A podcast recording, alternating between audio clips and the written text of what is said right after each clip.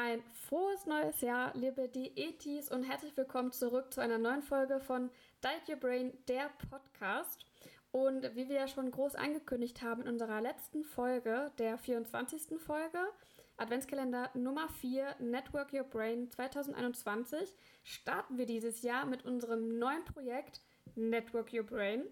Und wir bieten euch das komplette kommende Jahr Möglichkeiten an euch, eurem Netzwerk oder an eure Netzwerk-Skills und an der Darstellung der Diätassistentinnen nach innen, aber auch vor allem nach außen zu arbeiten. Das heißt, dass wir überlegt haben, was kann die Zusammenarbeit untereinander bewirken, wie und warum solltest du dich auf jeden Fall daran beteiligen und worauf sollten wir dabei achten. Und genau dafür brauchen wir eine passende Kommunikation, um uns überhaupt austauschen und angemessen ansprechen zu können. Und deshalb versuchen wir heute halt diese Hintergründe, die man dafür braucht, zu verstehen und bauen mit euch zusammen eine Basis für unsere Kommunikation auf. Und zu diesem Thema haben wir heute Esther Franken eingeladen. Denn Esther beschäftigt sich in ihrem Studium, aber auch privat mit dem Thema Kommunikation und zwar auf unterschiedlichen Ebenen. Noch kurz zu Esther. Ähm, Esther hat einen Bachelor gemacht in Kommunikations- und Medienwissenschaften und ist jetzt aktiv im Master und studiert an der Universität der Künste Gesellschaft und Wirtschaftskommunikation, also äh, passend zu dieser Folge. Aber Esther, möchtest du dich einmal selber vorstellen? Halt, stopp, bevor es jetzt hier gleich richtig losgeht, muss ich nachträglich noch was hier reinschneiden. Und zwar folgendes. Wir haben uns entschieden, das wunderschöne Interview mit Esther zu drei teilen. Das heißt, jeden Dienstag wird eine Folge erscheinen in dem Monat, drei Stück insgesamt. Diese Folge wird sich mit einem besonders sensiblen Thema auseinandersetzen, und zwar dem Rassismus beziehungsweise der Kommunikation ohne rassistischen Hintergrund richtig zu kommunizieren. Dazu ist zu sagen, dass Merle und ich keine Experten in diesem Gebiet sind. Einzig und allein Esther hat eine Expertise im Bereich Kommunikation. Und wir möchten auch darauf hinweisen, dass es unzählige gute Bücher zu dem Thema gibt und fantastische Dokumentationen und Interviews. Eins davon ist, ähm, was weiße Menschen nicht über Rassismus hören wollen, aber wissen sollten, von Alice Hastert. Und ähm, ich möchte auch nochmal darauf hinweisen, dass sie gesagt hat, Rassismus ist nicht nur ein Problem am rechten Rand unserer Gesellschaft und sich mit dem eigenen Rassismus zu konfrontieren, ist im ersten Moment schmerzhaft, aber der einzige Weg, ihn zu überwinden. Und das mag vielleicht für alle erstmal ungewohnt sein, aber genau darum geht es eben, um Gewohnheiten zu ändern. Und ähm, wenn ihr selber Erfahrungen mit Rassismus hattet oder auch ähm, Kritik oder Diskussion uns geben möchtet, dann seid ihr sehr gerne frei, mit uns darüber zu sprechen, egal auf Instagram oder per Mail. Ähm, habt bitte im Hinterkopf, dass wir, wie gesagt, keine Expertinnen sind und uns bewusst ist, dass es ein sehr sensibles Thema ist. Ja, das war's. Viel Spaß. Und jetzt lernt Esther kennen. Hallo Merle, vielen Dank für die Vorstellung. Genau, ich studiere an der Universität der Künste in Berlin Gesellschafts- und Wirtschaftskommunikation. Und in unserem Studium ist halt der primäre Gegenstand kommunikative und kulturelle Wandlungsprozesse in Gesellschaft und Wirtschaft. Und dadurch sind wir natürlich geprägt äh, von einer Sensibilität für kommunikative Problemstellungen, aber auch Multiperspektivität. Also wir beschäftigen uns mit realen Problemlagen und entwickeln dabei gezielt Transformationskompetenzen und schauen uns äh, gesellschaftliche, wirtschaftliche, kulturelle, künstlerische, aber auch technologische Entwicklungen, Trends und Innovationen an und verbinden diese mit wissenschaftlichen Methoden, aber auch mit gestalterischer Kreativität. Ähm, ich lese mich selbst als weiblich und verwende auch das Pronomen sie und ich nutze eine geschlechtergerechte Sprache und ich sehe mich selbst nicht als Expertin in allen Perspektiven, und bin daher offen für Kritik und Anregungen. Okay, das klingt auf jeden Fall schon mal sehr cool und sehr wissenschaftlich. Und äh, da das Team ja sonst nicht perfekt wäre, ist natürlich auch heute Lea am Start. Hallo, natürlich habe ich mich wieder dazu geschaltet. Ähm, Nochmal, Esther, ich bin echt froh, dass du da bist und ich glaube, dass du echt eine Bereicherung bist, ähm, dass wir einmal mit dir darüber reden können. Also danke, dass du dich dafür bereit erklärt hast. Gerne, ich freue mich. Ja, und auch dein Wissen halt mit uns teilst. Und da würde mich direkt interessieren, Esther, wo siehst du denn die aktuellen oder die, das aktuelle größte Problem im Bereich der Kommunikation jetzt in unserer Gesellschaft? Also da ist halt immer wichtig, den gesellschaftlichen Kontext mit einzubeziehen und das äh, sind halt mehrere. Zum einen transformieren wir uns immer mehr in eine singuläre Gesellschaft. Da hat der Soziologe Andreas Reckwitz zum Beispiel in seinem Werk Gesellschaft der Singularitäten darauf stark eingegangen. Und das bedeutet, dass das einzelne Individuum im Spätkapitalismus immer bedeutender wird. Also durch die Globalisierung ist die Gesellschaft im Vergleich zu früher viel pluraler geworden. Und das bedeutet natürlich auch, dass mehr Bedürfnisse entstehen. Also es gibt nicht mehr das Bedürfnis einer Masse. Und das spiegelt sich überall wieder in der Kommunikation, im Design, im Konsum, in Freizeitangeboten, überall. Und die Kommunikation wandelt sich natürlich auch durch die Digitalisierung. Wenn ich heute als Senderin digitale Nachrichten übermittle, dann steht der Empfänger nicht mehr unmittelbar vor mir und kann direkt auf meine Nachricht reagieren oder mir Feedback geben. Meine Nachrichten als Senderin werden durch das Digitale, durch verschiedene Kanäle erstmal transformiert. Also sie werden kürzer, wie bei Twitter. Sie bleiben teilweise unbeantwortet oder werden auch falsch gedeutet. Und Informationen und Headlines überfluten mich dann als Push-Nachrichten und wir nehmen sie verstärkt immer unterbewusster in unserem Alltag mit auf. Und das bedeutet, dass wir in puncto Kommunikation vor verschiedenen Transformationsprozessen stehen. Diese Wandlungen müssen aber auch alle Menschen nachvollziehen können. Also für mich ist Sprache beispielsweise als Spiegel der Gesellschaft zu verstehen und für andere ist es einfach nur ein Werkzeug, um kommunizieren zu können. Und da fand ich auch deinen Einstieg oder deine eigene Vorstellung interessant. Also wieso hast du dich dazu entschieden, für die Leute, die jetzt nicht so in diesem Thema drin, halt zu sagen, dass du dich selbst als weiblich ähm, betitelst oder dass du als Pronomen sie benutzt? Damit halt äh, mein Gegenüber oder meine Gegenüber direkt weiß, okay, mit wem sie hat sie es zu tun. Mhm. Und ich schaffe dann halt so einen Rahmen erstmal, um halt das Gespräch anzufangen. Und auch, welche Wörter ich für mich benutzt haben möchte. Cool, also du stellst klar, was halt dein eigenes Bedürfnis ist. Genau. Und wie können wir dann auf die ganzen Bedürfnisse, die du gerade schon erwähnt hast, die sich ja auch mit der Zeit verändern, wie kann man darauf eingehen? Weil es ist ja schon eine Herausforderung für diejenigen, die sich halt nicht mit der Sprache beschäftigen. Äh, ja, das ist wirklich eine Herausforderung, aber ich denke, dass wir als Gesellschaft einfach wieder lernen müssen, offen zu sein und vor allem zuzuhören, kritikfreudiger äh, zu werden und die Dinge, die schon immer so waren, vielleicht mal hinterfragen oder zu reflektieren. Und das ist eine besondere Herausforderung für uns heute, weil die Welt sich immer mehr verändert und dabei gleichzeitig komplexer wird und man vielleicht bei manchen Themen einfach nicht mehr hinterherkommt.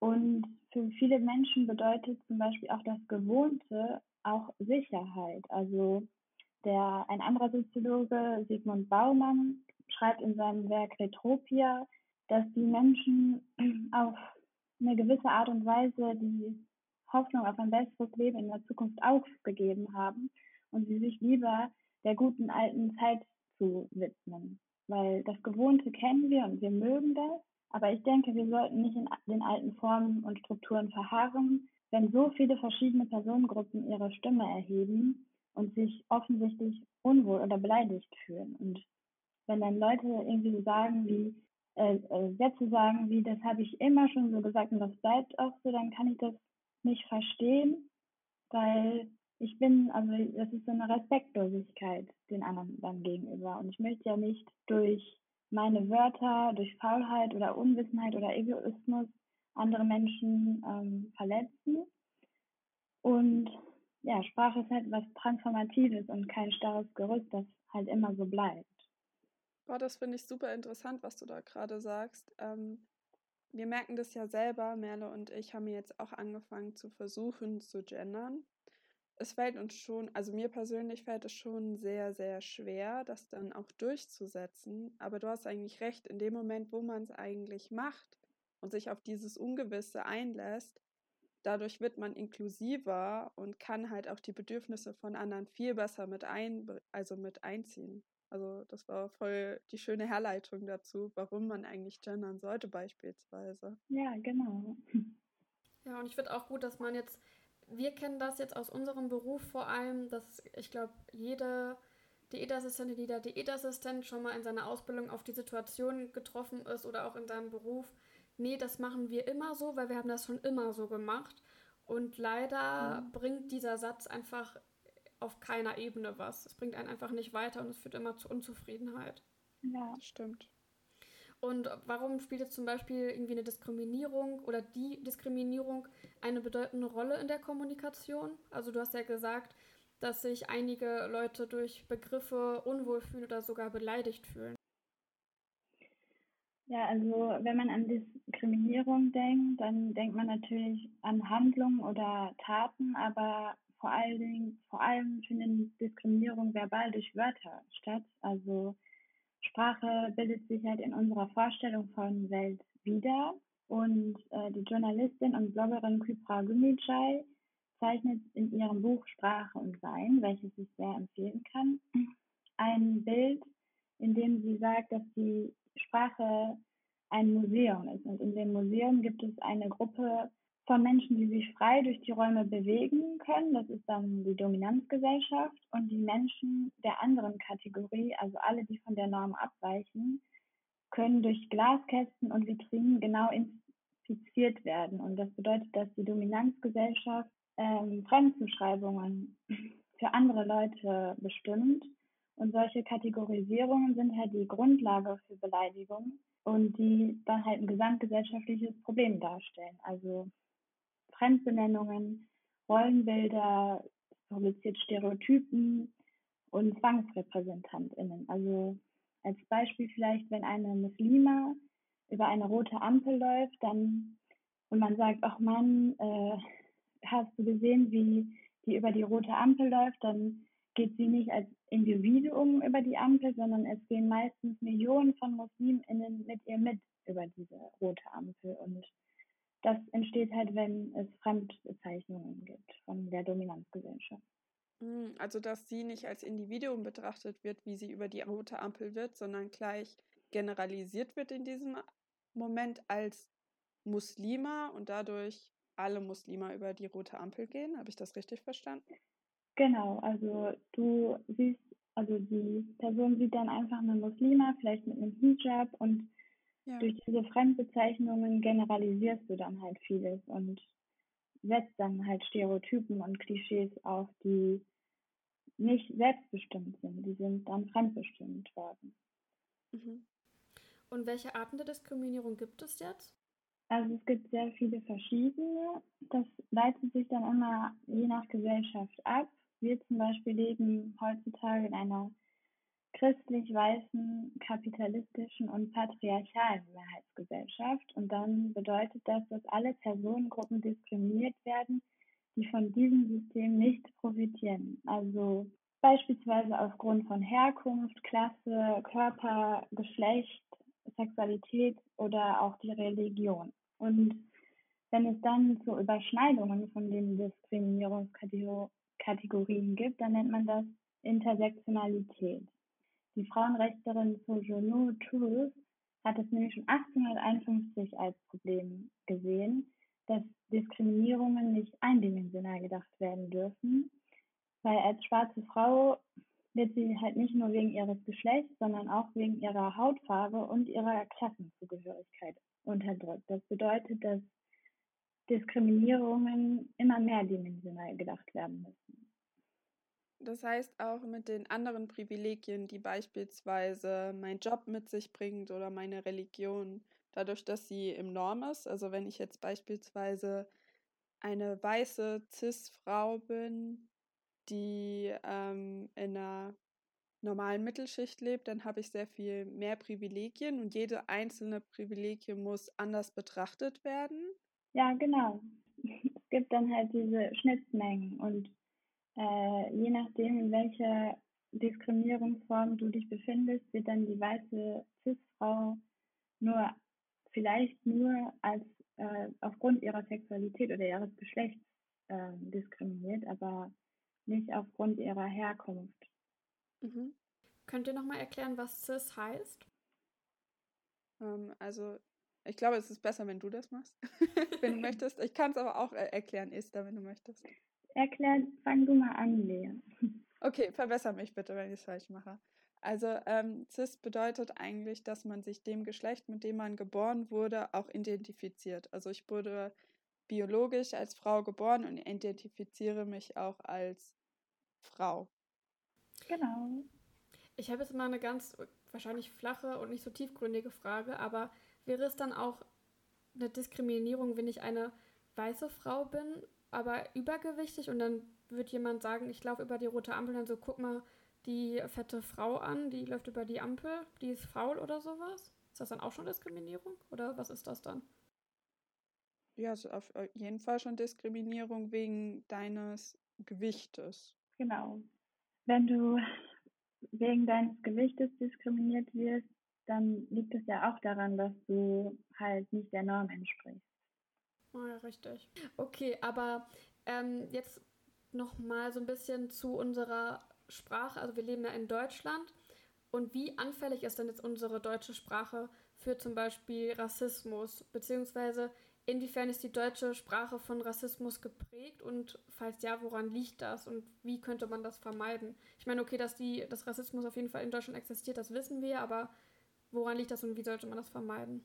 Also die deutsche Sprache ist natürlich sehr anfällig für Rassismus und auch noch äh, sehr, also noch viele, sehr viele Vokabeln sind, haben rassistische Hintergründe. Und das liegt allein halt schon aufgrund der deutschen Vergangenheitsgeschichte, die nicht erst im Dritten Reich begann, sondern schon zu Zeiten der Kolonialisierung, als die ersten Deutschen vor über 150 Jahren auf dem afrikanischen Kontinent Länder und Menschen ausbeutete. Und daher münzen fast alle rassistischen Ideologien, die in unserer postkolonialen Welt natürlich weiterhin existieren. Die Sprachkritikerin Susan Arndt sagt zum Beispiel, dass zunächst einmal alle Wörter rassistisch sind, die die Idee vor sich hertragen, dass Menschen nach Rassen unterteilt werden könnten. Und das heißt, alle möglichen Wörter, die nach Hautfarben sortieren oder die die Idee in sich tragen, dass es angeblich menschliche Rassen gäbe. Und hinter dieser Idee steckt, dass die weiße Rasse sich selbst zur Norm erklärt und alle, die davon abweichen, sind die anderen und unterlegen.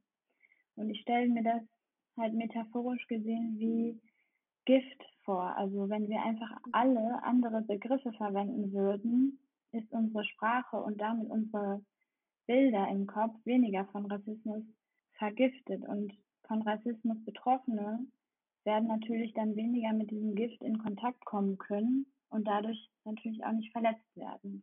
Und wenn dann jemand sagt, ja, aber dann kann ich ja fast gar nichts mehr sagen, das stimmt dann nicht, weil diese Vokabellücken, das bedeutet ja nicht, dass man dann nicht mehr sprechen kann, sondern es bedeutet einfach ein Verzicht auf rassistische Wörter und die Alternativen sind ja unendlich zu finden. Das finde ich interessant, dass du jetzt auch nochmal äh, gesagt hast, dass wir eigentlich, wenn wir an unsere Sprache denken müssen, auch mal an die Kon Kolonialisierung, Entschuldigung, denken müssen, weil ich habe einen Artikel letztens erst gelesen, da stand drin, dass wir Deutschen uns gar nicht mit diesem Thema auseinandergesetzt haben und dementsprechend auch meistens denken, dass also dass wir sehr wenig rassistisch denken oder rassistische Züge haben, ganz einfach, weil wir uns damit nicht auseinandergesetzt haben. Und wenn man nur in Berlin mal mit der U-Bahn fährt, da gibt es einige Straßennamen, die sehr rassistisch sind, bei denen man aussteigen kann. Und dass wir eigentlich solches aufarbeiten müssten und das auch ändern müssten, damit wir anfangen, uns auch sicherer zu fühlen. Weil ich persönlich habe auch öfters das Gefühl, also ich, also ich denke, ich bin kein rassistischer Mensch, habe aber oftmals das Gefühl, ich könnte jetzt etwas Falsches sagen, einfach nur, weil ich jemanden anderen nicht verletzen möchte. Und ähm, wenn du schon sagst, man muss sich einfach frei davon machen, dass man halt so Sachen wie Hautfarbe in der Sprache vermeidet oder halt auch andere Begriffe, die halt Rassenunterschiede machen, dann nimmt das das auf jeden Fall. Ähm, aber da ist ja auch, glaube ich, immer so eine große Frage, dass jetzt, ähm, dass manche sagen, ich will ja gar nicht rassistisch sein, sondern ich bin zum Beispiel einfach nur neugierig, weil jemand vielleicht aus seinem Blick her anders aussieht oder nicht so typisch deutsch aussieht und dann einfach nachfragt, zum Beispiel, ja, woher kommst du oder was auch immer. So, wo ist jetzt quasi die Grenze zu ziehen zwischen Neugier und so diesem tatsächlichen Rassismus, den man ja aber eigentlich vermeiden will? Äh, ja, da gibt es eine sehr klare Grenze.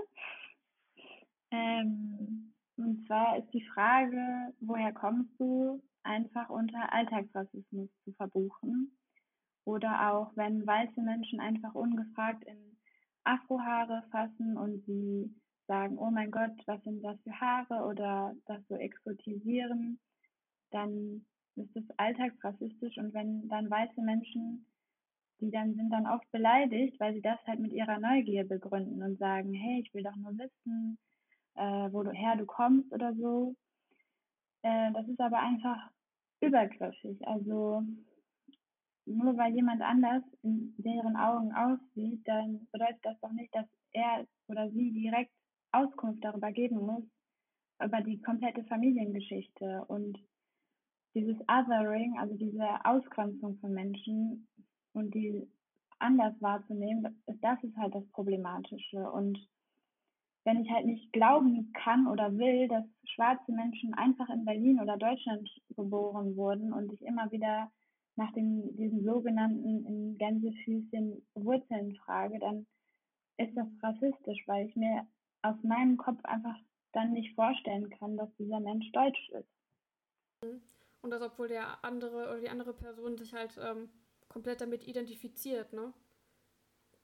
Genau. Und warum fällt es dann halt den Weißen oder halt vielleicht auch uns, also ich glaube, ich bin da jetzt auch nicht völlig frei von Fehlern, habe viele Fehler gemacht oder wird mir bestimmt noch passieren. Aber warum ist es denn jetzt so schwer, rassistische Ausdrücke aus ähm, unserem Vokabular zu verbannen? Also zum Beispiel merke ich das noch bei älteren Leuten, dass sie zum Beispiel zu dem Schokokuss halt noch Endkuss sagen. Ähm, was ich persönlich sehr unangenehm finde, aber äh, ich glaube, ich bin dann auch noch sehr emotional dabei, weil ich dann direkt denke so, das darfst du nicht sagen. Äh, aber wie reagierst du dann als ähm, Expertin, wenn das jemand in deinem Umkreis sagt? Also ich weiß nicht genau, wieso es vielen Weißen oftmals so schwer fällt. Ich habe keine hundertprozentige Antwort. Aber man hört ja auch immer wieder, dass dann, also nicht rassistische Begriffe sind ja meistens Englisch. Und manchmal beschweren sich dann die Leute und sagen, oh Mann, äh, bald gibt es gar keine deutschen Wörter mehr. Äh, aber wenn ich jetzt mir so während der Corona-Pandemie die Wörter angucke wie Lockdown oder Social Distancing oder Digitalisierungswörter wie Smartphone, da habe ich dann das Gefühl, dass sich darüber keiner beschwert oder keiner. Und ja, ich weiß nicht, vielleicht liegt es daran halt an dieser Vergangenheitsgeschichte, auch durch das Dritte Reich, dass sich die weißen Deutschen halt partout nicht mit Rassismus in Verbindung lassen wollen oder sie sich auch immer noch schwer damit zu tun, sich halt vorschreiben zu lassen, wen sie wie benennen. Denn aus diesem Urrassismus gibt es ja diese Tradition, dass Weiße Schwarze benennen können, wie sie das wollen. Und vielleicht ist da immer noch so ein klitzekleiner Widerstand. Ich weiß es nicht. Aber wenn in meinem Umkreis rassistische Begriffe verwendet werden, und das gibt es natürlich auch in meiner Familie generationsübergreifend, dann versuche ich einfach darauf aufmerksam zu machen und leiste Aufklärungsarbeit. Also ich würde halt auch niemanden Unwissenheit vorwerfen oder dann beleidigend werden. Ähm, und ja, das hat natürlich schon zu langen Diskussionen am Familientisch geführt und auch zu Unverständnis. Aber da muss man dann einfach diszipliniert bleiben und äh, Nerven aus Stahl haben. okay, und jetzt so ein äh, Anwendungstipp vielleicht. Welche konkreten Do- und Don't-Begriffe sollte man denn in diesem Rahmen verwenden? Ja, also als Beispiel hast du ja schon das N-Wort gesagt, das natürlich darf man niemals benutzen. Oder der Begriff farbig, da, die werden, das sind Begriffe, die sind schon ersetzt oder sollten von allen Menschen einfach ersetzt werden, äh, wie schwarze Deutsche oder People of Color. Das ist dann kurz POC. Und indem man dann halt schwarz groß schreibt oder das Wort Mensch, also People, mit in den Begriff reinnimmt, dann ändert man gleich die Bedeutung. Und das, der wichtigste Grund ist aber, dass sich viele Begriffe schwarze Menschen einfach selbst nicht ausgesucht haben und fremd, zugesch fremd zugeschrieben wurde. Und antirassistische Begriffe sind halt welche, die sich POC selbst ausgesucht haben und mit denen dann eine Identifikation stattfinden kann. Und ja, der Begriff Rasse ist natürlich auch ein absoluter Don't, wenn es um Menschen geht, denn es gibt keine menschlichen Rassen. Okay, also jetzt nochmal ganz kurz für mich, wenn ich jetzt zum Beispiel irgendwie ist es etwas Besonderes, also ist irgendwie eine Situation passiert und warum auch immer, aber ist diese Beschreibung einer Person sehr wichtig.